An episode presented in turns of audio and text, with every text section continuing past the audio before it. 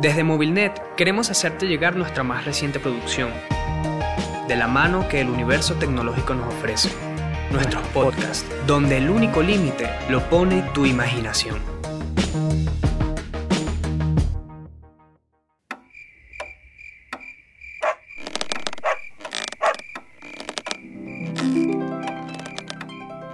Hola a todos y todas mis niños y niñas.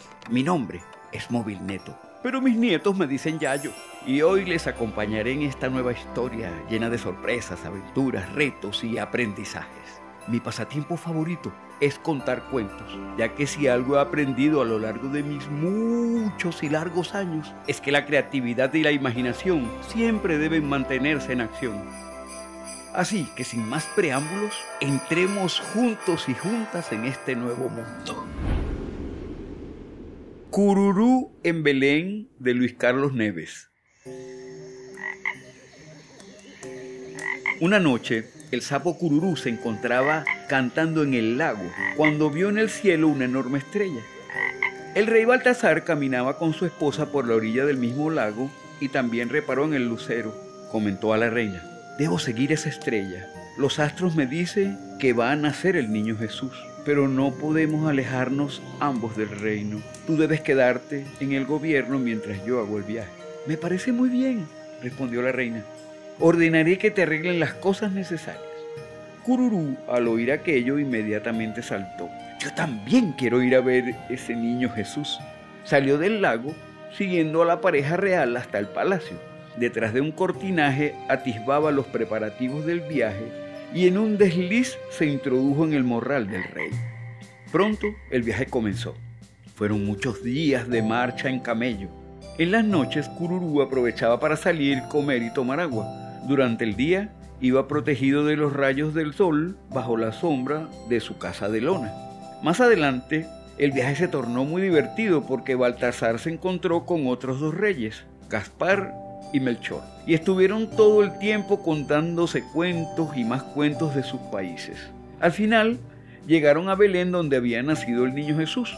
Cuando los tres reyes se bajaron de sus camellos para ofrecer sus regalos al niño, Cururú abandonó su refugio. No quería quedarse atrás, pero desde el suelo no lograba ver al recién nacido.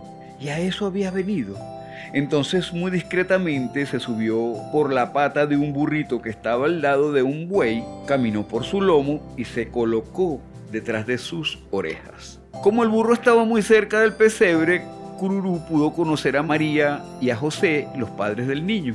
Y el niño Jesús dormía indiferente al revoltijo de voces, música y ruidos de obreros, reyes y pastores que querían festejarlo. Nadie se percató de la presencia de aquel visitante tan chiquitico.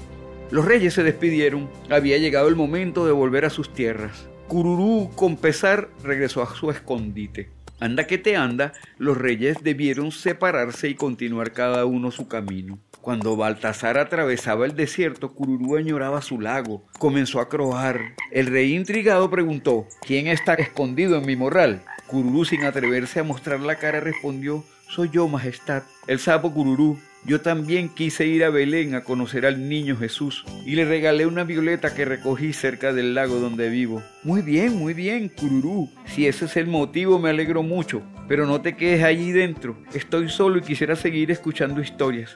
Así regresaron a sus hogares. Solo en el Caribe se supo por boca de Baltasar que el sapo estuvo en Belén. Por eso los nacimientos de por aquí tienen siempre un espejo lago con sapos, patos y otros vecinos de Cururú.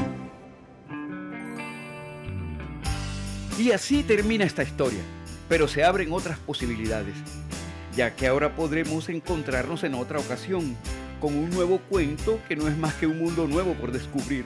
Así que mantente atento y dale play al próximo episodio. Hasta pronto. Chao.